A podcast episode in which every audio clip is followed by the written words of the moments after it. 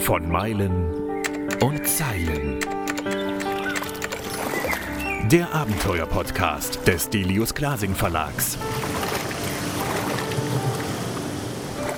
Mit Schriftsteller und Globetrotter Tim Kruse.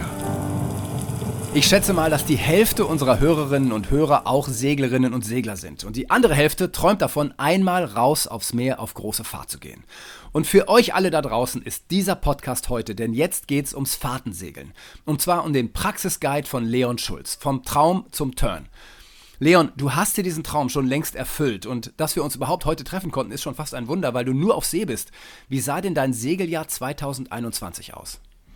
Ja, das Segeljahr 21 war natürlich etwas von Covid geprägt, Unsicherheit geprägt, aber trotzdem konnte ich dann im April endlich loslegen und zumindest sechs Monate äh, dieses Jahr auf See sein. Und zum Glück hatte ich das Boot in Spanien liegen und konnte dann Spanien, Portugal, Madeira und Azoren segeln und äh, dabei einige Gäste mitnehmen, weil meine Aufgabe, die ich mir gesetzt habe im Leben, ist, andere dazu zu inspirieren. Ja, das gelingt dir. Du hast schon drei Bücher geschrieben und erzähl mal deine Geschichte, wie es dazu kam, dass du quasi ja ausgestiegen bist und gesagt hast, so, ich erfülle mir jetzt diesen Traum. Und dieser Traum hat ja nie geendet. Du hast dir irgendwie, glaube ich, vorgenommen mal so ein Jahr und aus diesem Jahr ist irgendwie so die Ewigkeit geworden. Ja, das ist ja das Problem. Also dieses sogenannte Sabbatical, das äh, stellt man sich so einfach vor. Man schneidet einen Zentimeter aus seinem Leben ab und ist dann mal ein Jahr unterwegs und kommt dann wieder zurück. Ja, das Zentimeterband ist natürlich das gleiche, wenn man wieder in sein altes Alltagleben einsteigt, aber man selbst ist verändert.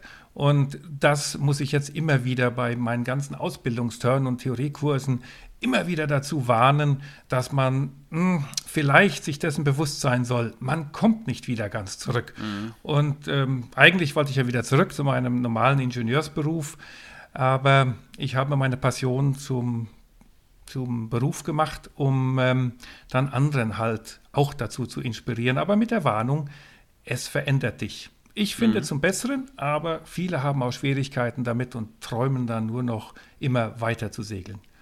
Aber es ja. gibt natürlich verschiedene Aspekte und ähm, das erste Buch, was ich geschrieben habe, das, das handelte ja vom Blauwassersegeln. Und mhm. ähm, das ist ja etwas Großes, das ist ja wirklich auszusteigen. Das habe ich vor 15 Jahren gemacht, bin mit Kind und Kegel in die Karibik gesegelt und wieder zurück. Aber jetzt geht es ja um was ganz anderes. Es geht um das Fahrtensegeln, das nicht ganz aussteigen müssen, das mhm. Urlaubssegeln. Denn besonders in diesen Jahren, wo, wo, äh, ja, wo man etwas abgeneigt ist, würde ich mal sagen, zum Massentourismus, Kreuzfahrtschiffe sind etwas out, Ballermann vielleicht auch und dass man dann individuell unterwegs ist auf seinem eigenen Schiff. Und wie man mhm. das angeht, das will ich jetzt vermitteln. Mhm. Es ist ja für viele Leute äh, so schwierig, diesen, diesen Ausstieg zu schaffen, weil die alle oder viele glauben, wie mache ich das? Äh, das? Das packe ich doch gar nicht. Und so ging es dir ja damals auch. Du hast ja auch einen Vortrag von einer Blauwasserseglerin gehört. Und ich weiß, du willst nicht über den Ausstieg sprechen, sondern äh, über das Fahrtensegeln. Und dennoch ist es ja zumindest für mich in meinem Kopf miteinander verknüpft. Also bevor ich mir ein Boot kaufe und alles, ich muss mich das mit so vielen Dingen beschäftigen. Ähm, was ist denn dann der endgültige Kick für die Leute, den du vermittelst? Ja, also jetzt heutzutage will ich nicht den ähm, Kick vermitteln, äh, völlig auszusteigen. Das muss es nicht sein. Man kann das auch in Schritten angehen. Ähm, also diese, diese diesen Vortrag, den ich damals gehört habe, als ich danach äh, nach diesem Blauwasser-Turn, den sie beschrieben hat, ihren eigenen nämlich, und mhm. ich danach hinging und gesagt habe, oh, das würde ich auch gerne machen einmal, wenn ich das denn könnte. Und dann die Frage zurückbekam, ja, warum denn nicht? Was sind denn die Argumente dagegen? Und dann fing das an, bei mir jetzt ja, im Gehirn etwas in Gang zu setzen. Aber man muss nicht alles ähm, einfach nur aufgeben. Man kann sehr, sehr schön schrittweise auch sogar Blauwassersegeln äh, unternehmen. Also das heißt, man muss keinen Liegeplatz mehr haben, man kann sich ein Boot kaufen, man kann von A nach B segeln im ersten Jahr und im zweiten Jahr von B nach C und dann von C nach D. Mhm. Es gibt ganz viele Werften und Stellen, wo man sein Boot auch im Winter liegen lassen kann. Aber es ist komplex natürlich und es gibt ja. so viele Aspekte, es gibt so viele Reviere und die Schwierigkeit, wo kommt man wo soll man anfangen? Mhm. Es gibt so viele Bücher auf dem Markt, also Lehrbücher. Wie lerne ich segeln? Wie lerne ich navigieren? Wie funktioniert der Motor? Und ähm, ich wollte eigentlich gar kein Buch schreiben übers Fahrtensegeln, weil es gibt so viele schon. Und dann bekomme ich so oft diese ganzen Fragen gestellt ähm, von, von neuen oder alten Seglern, wie ich das denn angehen sollte, bis ins kleinste Detail. Und dann habe ich gedacht, vielleicht sollte man mal doch etwas schreiben, was die Fragen, die ich so oft bekomme, beantworten, um die Angst mhm. wegzunehmen und die Komplexität darzustellen. Das ist so mhm. der Hintergrund. Ja, diese Blauwasserseglerin, wer war das eigentlich damals, dieser Vortrag? Ja, das war eine Schwedin. Ähm, das war auf einem Boot, die heißt Ariel 4. Ähm, die sind mit drei Kindern um die Welt gesegelt. Mhm. Und ähm, ein bisschen habe ich gedacht, wenn die das schaffen, schaffen ich das ungefähr auch. Aber ähm, die Angst vor dem Ausstieg ist äh, enorm. Im Nachhinein äh, kenne ich viele, die sehr gut auch wieder zurückgekommen sind, äh, beruflich und in der Schule es ist überhaupt kein Problem, mit Kindern auszusteigen, weil die eigentlich viel mehr lernen fürs Leben, als was die äh, Lehrer vermitteln, außer vielleicht soziales Verhalten. Also das, was mhm. Kinder ähm, auf einer Yacht sehr gut können, ist mit anderen Erwachsenen umzugehen, Gefahren einzuschätzen, äh, sehr mit einfachen Dingen sich zufrieden zu geben ähm, und die, die Welt und Kulturen zu erleben, also vor allen Dingen Sprachen zu lernen und äh, die ganze, die, die, die, Angst vor neuen äh, Gegebenheiten. Aber das mhm. ist der ganze Ausstieg. Also ähm, das ist etwas, was, was ich selbst als Blauwassersegeln äh, benennen möchte. Es ist, das ist nämlich etwas zu hoch angehängt für viele Menschen, die das einfach nur mal probieren wollen. Und im Moment gibt es ja gar keine Boote zu kaufen, weder äh, gebraucht noch neu. Die haben lange Lieferzeiten. Mhm. Und ähm, viele sitzen, ich, ich befürchte, dass man dann in ein paar Jahren merkt, dass das doch vielleicht etwas zu komplex ist und, und dass die dann äh, die ganzen Boote wieder verkaufen wollen, das würde mir sehr leid tun, weil das ist ein sehr, sehr schöner Lebensstil. Back to the Basics, mit der Natur ja. verbunden und äh, auch sehr sozial. Ich erzähle dir und unseren Hörerinnen mal kurz meine Geschichte. Ich äh, war damals Redakteur und Reporter bei RAN, das war so diese Fußballsendung, die alle noch wahrscheinlich kennen. Und äh, dann kam die Kirchpleite und diese ganzen Sender, Sat 1, Pro 7, Premiere, wie es damals hieß, die machten alle pleite und ich war arbeitslos und bekam eine Abfindung und habe mir ein Boot gekauft. Und hm. ähm, eine 27-Fuß-Yacht, das war mein ältester Traum. Dachte ich, eigentlich das Beste, was mir passieren konnte. Ja, ich war Anfang 30, ähm, wusste, ich habe noch auch viel, viele Jahre, wo ich diesem, meinem geliebten Reporterleben nachgehen kann. Aber jetzt erstmal eine Auszeit war eigentlich genau richtig. Und dann habe ich mir dieses Boot gekauft, habe zwei Jahre auf dem Boot im Mittelmeer gelebt, bin kreuz und quer durchs Mittelmeer und hatte dann die Nase voll. Ich merkte, ich brauche wieder ähm, Landleben. Ich brauche wieder eine Aufgabe, ich brauche wieder einen Job, ich brauche wieder Freunde um mich herum. Mhm. Und bin dann zurück in unser Leben und wirklich, also ich, ich nutze wahrscheinlich jetzt diesen Podcast als kleine psychologische Unterstützung. Ich fühle mich in beiden Leben nie lange wohl. Ich fühle mich weder, wenn ich wieder als Reporter arbeite, auf Dauer wohl. Das geht ein paar Monate gut und dann muss ich wieder weg. Und wenn ich unterwegs bin, ist es auch wieder nach ein paar Monaten weg. Das heißt, ich bin die ganze Zeit am Hin- und Her pendeln zwischen Blauwasser oder anderen Freiheiten, die ich mir gönne, und dem normalen Leben. Ich muss ja irgendwie auch Geld verdienen. Du sprichst mir aus der Seele. Das ist also Freut mich, dass ich nicht alleine moderne, bin. Nein, die moderne Art eigentlich zu segeln. Diese Aussteiger, diese Hippies sozusagen, ähm, die, die sich in den 70er Jahren ähm, einfach nur durchgeschlagen haben, die sind mehr oder weniger äh, verschwunden. Es gibt noch einige Segler, die sehr, sehr lange unterwegs sind, mhm aber die schneien auch etwas ein. Die können, die reden meistens dann nur von Ankerplätzen oder Problemen an Bord. Das Schönste beim Segeln ist genau diese, diese Abwechslung. Also wenn man mhm. das hinbekommt, genau wie du es beschreibst, das kann ein Jahr sein, das können zwei Jahre sein, wie in deinem Fall. Bei dir ist es so gewesen, dass du sogar wieder zurück wolltest. Ich habe mir mhm. als Ziel gesetzt, nur ein halbes Jahr zu segeln, weil ich will das Gefühl nicht haben, dass ich nicht mehr segeln möchte, ähm, dass es zu anstrengend wird, sondern ich zwinge mich einfach nur wieder ins äh, an Land zu gehen und dort sehe ich dann wieder solche schönen Dinge, die ich jetzt, ja. den Herbst zum Beispiel, den ich jetzt hier genieße, die Kultur, wenn es denn die denn gibt äh, nach Corona fängt wieder. Fängt ja wieder an. Ja. ja, fängt ja wieder an, ja. Und, und dann äh, kann man da wieder äh, hin und her pendeln. Und genau das ist das, was ich eigentlich als das ideale Leben, man muss nicht aussteigen mehr, man mhm. kann mhm. beide Leben leben, um mhm. auch Geld zu verdienen natürlich. Klar, und das ist genau das, was ich auch probiere. Und normalerweise wäre ich jetzt auch auf dem Atlantik. Ein Freund von mir ist nämlich Skipper und der überführt immer Boote in die Karibik von Frankreich aus, der ist Franzose. Hm. Aber mein Bruder heiratet nächste Woche, deshalb muss ich hier bleiben. Ja, hoffe, das ist das Landleben. Es ist auch schön, ja. auf Hochzeiten zu tanzen, aber man kann nicht auf allen tanzen. Und, das ist das Problem. Äh, der Atlantik bleibt ja auch noch erhalten. Ja, ja, ja ich habe es auch schon echt oft genug gemacht eigentlich. Und jedes Mal, wenn ich drüben bin, denke ich, ach, es reicht. Jetzt hast du echt genug Meilen gefressen. Und nach ein paar Monaten oder spätestens ein, zwei Jahren geht es wieder los. Und ich finde beim ja. Segeln das Verrückte. Wenn du im Hafen bist, willst du weg. Und wenn du draußen bist, willst du in den Hafen. Es ist ähm, ein, diese Zerrissenheit des Menschen, und das ist ja nicht mir eigen, sondern das kennt ja jeder. Ist ja also unglaublich jetzt schwierig. Du Gabi aus dem Herzen, meine Partnerin, die Psychologin ist, weil äh, sie beobachtet das immer bei den Seglern und sagt, die sind immer unzufrieden. Die wollen immer da sein, wo sie nicht sind. Und auch wenn sie auf dem Boot sind, wollen sie irgendwo anders hinsegeln. Und wenn sie dann auf dem Meer sind, wollen sie ankommen. Und, ähm, aber das ist für mich ähm, ja, das ist, man, wenn, man, wenn man diesen Virus eingefangen hat, dann ist es schwer, den wieder loszubekommen und wieder so genügsam zu sein. Also diese ja. Zufriedenheit, in seinem Dorf zu wohnen oder in seiner Stadt und dann bis zum Ende ähm, genau extrapolieren zu können, wie man denn in 10, 20, 30 Jahren, was man da machen wird, mit wem man zusammen sein wird, das hat mir ja die das hat mir die Angst gegeben und deshalb mhm. bin ich ja das erste Mal raus. Also es ist nicht ganz ohne dass man äh, segelt, weil man diesen, diesen Wunsch nach dem anderen immer wieder hat. Also man ist leider mhm. oft an der falschen Stelle. Und deshalb ist diese, dieses Hin und Her hm, gar nicht so schlecht, dann, damit mhm. man beide Welten äh, genießen kann. Denn nur segeln ja. wollte ich eigentlich auch nicht. Ja.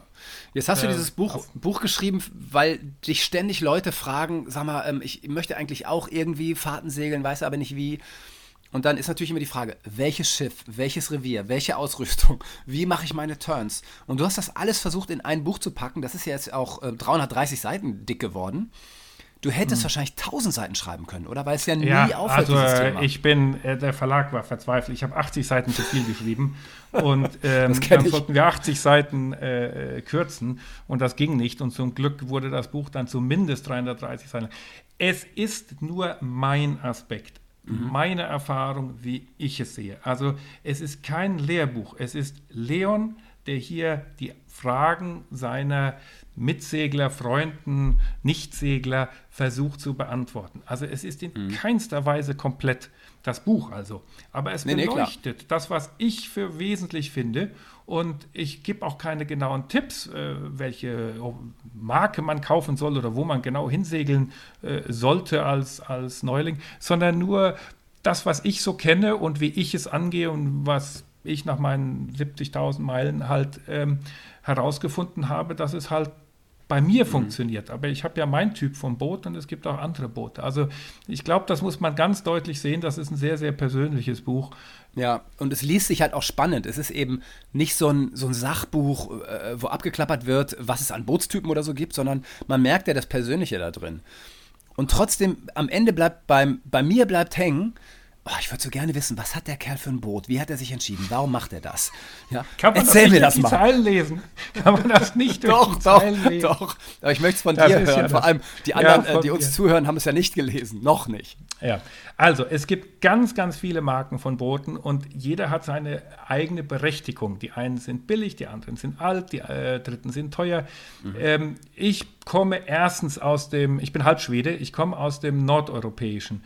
Also ich genieße ein trockenes Schiff zum Beispiel, ein wollig warmes Boot und ähm, ich bin auch Ingenieur und mag Qualität. Und ich habe deshalb ähm, jetzt ähm, tatsächlich meine vierte Halber Grassi. Also ich, Halber es, muss, es war ja klar, ne, es, nach der Vorrede konnte es nur eine Halber Grassi sein. Ja, aber, aber andere äh, Marken sind auch sehr, sehr berechtigt zum Einsteigen fürs Mittelmeer. Ich versuche es ja da, darzustellen, äh, große offene Cockpits, äh, einfach nur baden zu gehen. Die, die, die haben da eine völlige Berechtigung. Also ähm, äh, jedes Boot an seinem Platz, aber ich bin an, an der Westküste von Schweden aufgewachsen. Also äh, Puh, Orust und Ellös, das ist, das ist bei mir um die Ecke und ich kenne Magnus und Melli sehr gut. Äh, also mhm. Rassi und ähm, Christoph Rassi ist ja jetzt leider mhm. vor drei Tagen äh, gestorben Ach, was? und bin da sehr liiert, ja. Ja, ja, mit ihm bin ich dann auch über den Atlantik gesegelt. Also jeder in seinem Boot. Er hatte seine Bamsen, die Halberklasse 62 und ich damals meine Halberklasse 40 mit der Familie. Mhm. Ähm, und ich habe ähm, ich habe zwei Halberklasses gebraucht gekauft und zwei neu. Und die letzte hier war gebraucht und äh, die ich dann völlig refitted habe. Mal mhm. was Neues. Also jedes hat auch seinen Reiz. Also neu oder gebraucht. Und äh, Klar, als ich dann Segellehrer war, auch also, um das äh, mal kennenzulernen, wie, ob das überhaupt Spaß macht, anderen auszubilden, da, da war ich in Malta und habe dann auf Benettos und Bavarias ausgebildet. Also ähm, geht auch. Ja, ja, natürlich, die sind auch gar nicht schlecht. Also die ich haben bin auf einer Beneteau über den Atlantik und über den Pazifik. So gut. Mhm. War, war, voll in Ordnung. Ja, klar. Ging. Ja, ähm, natürlich. Ähm, macht es denn Spaß auszubilden oder sagst du, ja, kann man machen, aber alleine Blauwasser ist dann doch schöner mit der Familie? Äh, ja, also, ähm, das Ausbilden gibt mir eine sehr große Freude, denn ich kann anderen helfen, ähm, den, ähm, die Angst zu nehmen und die Gemütlichkeit zu vermitteln. Also mhm. bei mir lernt man nicht segeln, weil das kann man in jeder Segelschule machen. Ich versuche ähm, zu vermitteln, dass Segeln auch andere Dinge sind. Das ist Ankern, das ist Essen, das ist ähm, an Land zu gehen, das ist vor allen Dingen keine Angst zu haben und deshalb äh, ist, ist, Wetter und Wellen und sowas enorm ja. wichtig für mich. Ja, ja. Und das macht mir Spaß. Ähm, ich bin ja eigentlich Ingenieur, also ähm, das heißt, ich bin kein Lehrer und ich mache das nur aus, aus äh, Liebe, um meine mhm. Freude äh, zu teilen. Ähm, und ich muss ja sagen, die meisten meiner Gäste, die kommen jetzt immer wieder, um immer mehr zu lernen und, und dann wird es wie Freund und Familie. Also mhm. jetzt segel ich eher wie privat mit meinen Gästen, kann man sagen. Ja, auch ja schön. Ja, ja, ja. Super.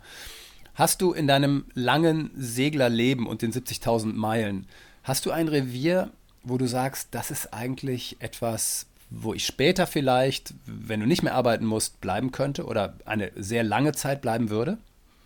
Eben nicht. Denn das Schöne beim Segeln ist, dass man nirgends bleiben muss oder mhm. möchte. Genau wie du gesagt hast, die Faszination ist, dass man so abwechselnd segeln kann. Also ich komme aus dem Norden. Ich bin sehr viel in Schweden, Norwegen, Schottland, Irland gesegelt. Ich genieße es so enorm jetzt, in Spanien, Portugal, mhm. Algarve oder dieses Jahr Madeira, Azoren zu segeln. Das ist diese Abwechslung. Ähm, auch im Mittelmeer, ich wohne ja im Winter sehr viel in Malta, äh, da auch zu segeln. Das ist genau das Schöne, dass man äh, immer mal, immer woanders hin kann. Natürlich mhm. hat man Träume. Und natürlich träume ich auch mal, weil ich ja schon in der Karibik war, sonst würde ich ja davon träumen, auch mal in die Südsee zu segeln. Mhm. Aber das ist ja das, was meine Hauspsychologin immer sagt. Ihr seid ja nimmersatt. Also kaum ist man in der Karibik, was für andere ein Riesending ist, da will man schon wieder weiter. Ja? Und ja. das ist, das ist dieses, dieses immer wieder entdecken wollen und äh, Menschen kennenlernen und äh, Natur zu sehen. Also auch Alaska würde ich gerne mal hinsegeln. Ja. Also oh, nicht, oh, weil es so kalt ist, sondern einfach nur von Hawaii kommt. Vielleicht passiert es, mm. vielleicht passiert es nicht. Aber hier im Heimatrevier, wie gesagt, es ist ein Fahrtensegelbuch. Deshalb mhm. konzentriere ich mich auf Europa und finde auch das Mittelmeer ähm, natürlich sehr passend. Bisschen heiß für mich im, im, im Sommer. Und viele kennen das, viele haben da gechartert. Mhm. Äh, aber das, was ich vermitteln möchte, ist, es muss nicht das Boot, den, der Bootstyp sein, den man gechartert hat. Es gibt viele andere Bootstypen und es muss nicht das Revier sein, wo man so oft gechartert ist. Es gibt auch andere Reviere und, und die nördlichen haben einen sehr guten, sehr schönen Flair. Also mein ja, Heimathafen ja, ja. Äh, ist zum Beispiel Lerwick ähm, mhm. auf Shetland, weil es da so cool ist. Ja. Okay, ja, ja. Wow, auf den Shetlands. Ja, ja, das ist mein Heimathafen. Ja, weil ich, ich ja RYA, äh, ja, ja, das muss man nicht haben, braucht man nicht haben, weil wenn man ähm, das, das, das Wichtigste für die Sicherheit an Bord ist Geduld. Und mhm. äh, wenn man ein bisschen die Großwetterlage lesen kann, kann man auch ähm, ein gutes Wetterfenster ausnutzen, um, und dann natürlich auch, wenn es schlechtes Wetter ist, sich dann verkriechen. Und es muss nicht in der Marina sein. Also Ankern mhm. ist, ist was ganz, ganz Schönes, finde ich. Also herrlich, cool. äh, herrlich. Ja, das glaube ich. Und in, vor allem in deinem Buch gibt es ja auch ein Kapitel Wetter-Apps, Wetterbesprechung und Planung. Mhm. Also man kann sich da ja. Weil ich dazu Buch so viele Fragen bekomme. Also ich habe, ich Klar, viele, das ist ja das ähm, Hauptthema. Ja, also Angst, Seekrankheit, Wetter. Das sind diese äh, wichtigen Aspekte. Vor allen Dingen vielleicht bei der einen Hälfte der Paar-Crew. Äh, die andere Hälfte will eher wissen, was für einen Plotter, äh, Anker oder Motor man haben soll. So mhm. ungefähr. Also es geht auch, ähm, ich finde auch Segeln ist, ist, sollte man sehr viel weiter fächern und meine Hoffnung ist, dass, ähm, wie soll ich sagen, dass es auch mehr Leser anspricht ähm, als die etwas dominierende männliche Rolle in Deutschland. Also, ja, ich glaube, das ändert sich gerade. Hm, da da wächst was nach. Doch, doch, äh, allein durch, durch unsere Olympiadamen, die Silber geholt haben. Ich glaube, das gibt so einen Boom, wo man sieht, ach guck mal, äh, da tut sich was. Also da ich, bin ich äh, auf jeden Fall guter Dinge. Ich würde gerne nochmal darauf zurückkommen, auf dein, auf dein Buch und alle, die es jetzt zuhören, sagen, Mensch, die beiden quatschen jetzt 20 Minuten lang, gebt uns doch jetzt mal ein paar Tipps. Also Leon, ich würde dir das Feld überlassen. Jeder, der irgendwie denkt so, ah, okay, ich kaufe mir dieses Buch, aber dann weiß ich eigentlich, danach weiß ich natürlich mehr, aber gib mir noch als Zuhörerin, Zuhörer noch so ein paar Tipps, dass ich in die Gänge komme, meinen Traum zu erfüllen. Weil du bist ja so ein Motivationskünstler. ja, also ähm, ich, mein, mein, mein Tipp ist, dass man sich das langsam angeht und mit anderen äh, redet, mal mitsegelt, mal das probiert und vor allen Dingen seine eigenen Fragen äh, stellt. Also auch sich offenlegt und weil alle kochen nur mit Wasser und es gibt sehr viele, die meinen, es alles wissen zu wollen. Und ähm, mhm. ich, ich, ich glaube, man sollte da selbst ähm, ein bisschen mehr äh, Selbstwertgefühl haben vielleicht und, und, und zu sagen, ich, ich stelle das jetzt mal in Frage. Also sollte man bei diesem Wetter segeln? Sollten wir jetzt wirklich ähm, dieses Boot chartern? Mit wem mache ich das? Und das nicht einfach nur als selbstverständlich zu nehmen, nur weil der eine am lautesten schreit, dass er auch der mhm. kompetenteste Skipper ist.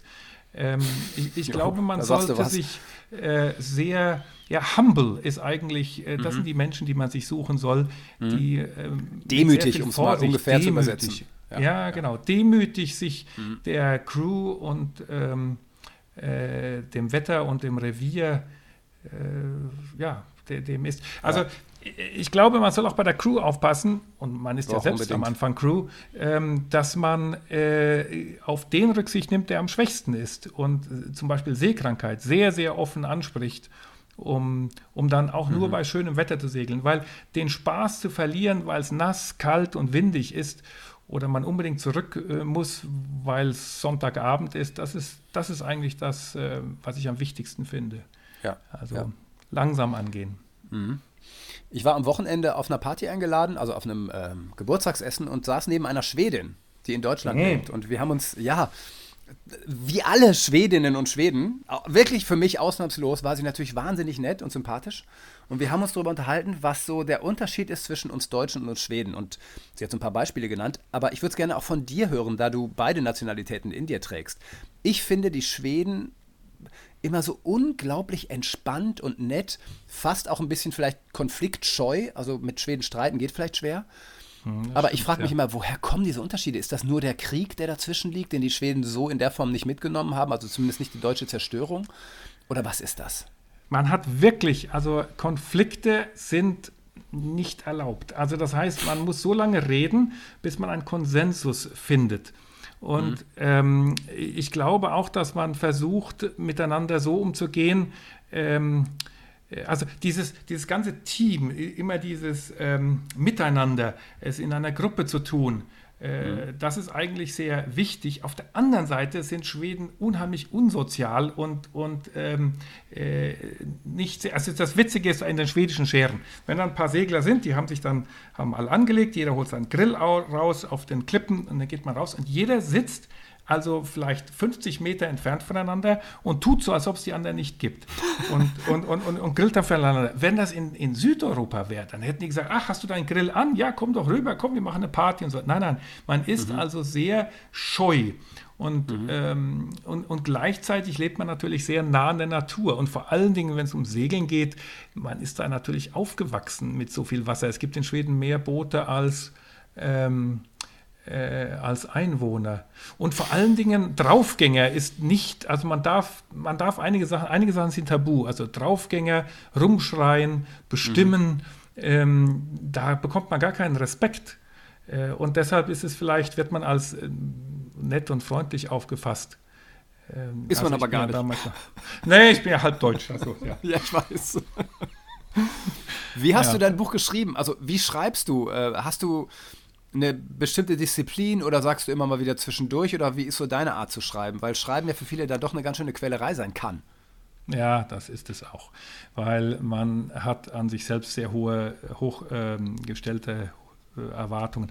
Also mhm. die, das Sabbatical auf See, das ist ähm, ein, ein Blog, das ist also tatsächlich äh, geschrieben, als es passiert ist. Ähm, Super. Ich bin auf den Nachtwachen, habe ich dann meine Gefühle dargestellt und dann wurde das ganze Material eigentlich editiert äh, später und, und um das, um das in einer, damit das einen roten Faden erhielt. Mhm. Jetzt dieses da wusste ich echt nicht, wie ich anfangen sollte. Also der Verlag war ja schon zwei Jahre oder noch länger auf mich dran. Ich sollte doch ein Buch über Fahrtensegeln schreiben. Ich sagte, was soll ich denn schreiben? Also ich weiß doch nicht, es gibt so viele Menschen, die so viel mehr wissen und die Lehrbücher schreiben mhm. können. Und dann kam eigentlich die Idee, das war auch Gabis Idee, äh, nimm doch alle die Fragen, die du beantwortest. Weil ich sitze tatsächlich, ähm, also jetzt sitze ich gerade und bereite mich darauf vor auf meinen J-Master Revalidation. Also ich muss alle fünf Jahre zur Prüfung selbst, mhm. um zu zeigen, dass ich noch äh, gut genug bin im, im Lehren.